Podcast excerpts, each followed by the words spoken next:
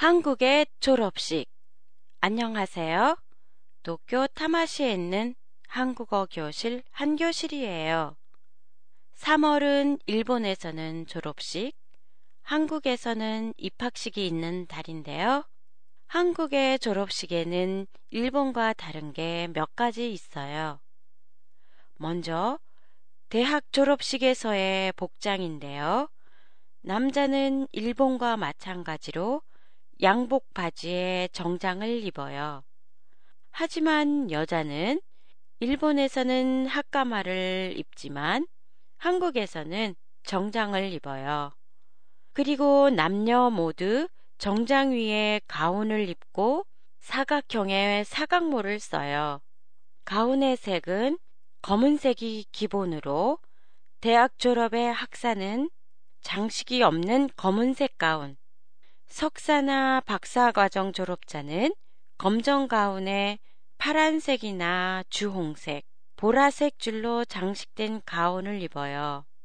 가운과 사각모는 학교가 무료로 빌려주기도 하고 렌탈로 빌려 입기도 해요. 졸업식이 끝나면 교정에서 부모님과 함께 사진을 찍는데요. 이때 거의 모든 학생들의 부모님들은 자식의 가운을 입고 사각모를 써서 사진을 찍어요. 이는 이제까지 키워주시고 공부까지 시켜주신 부모님에게 감사의 마음을 전하기 위해서예요. 졸업식에 빠질 수 없는 게 꽃다발인데요.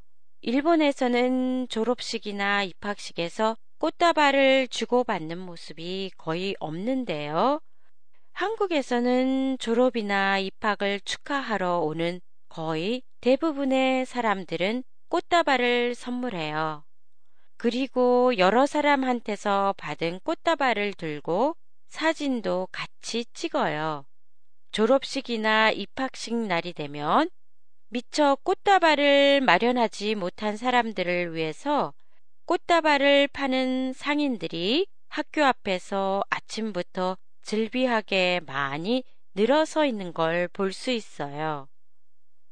한 교실의 팟캐스트에 관한 여러분의 감상이나 의견을 보내주세요. 보내주실 때는 한교실닷컴이나 페이스북을 이용하세요. 안녕히 계세요.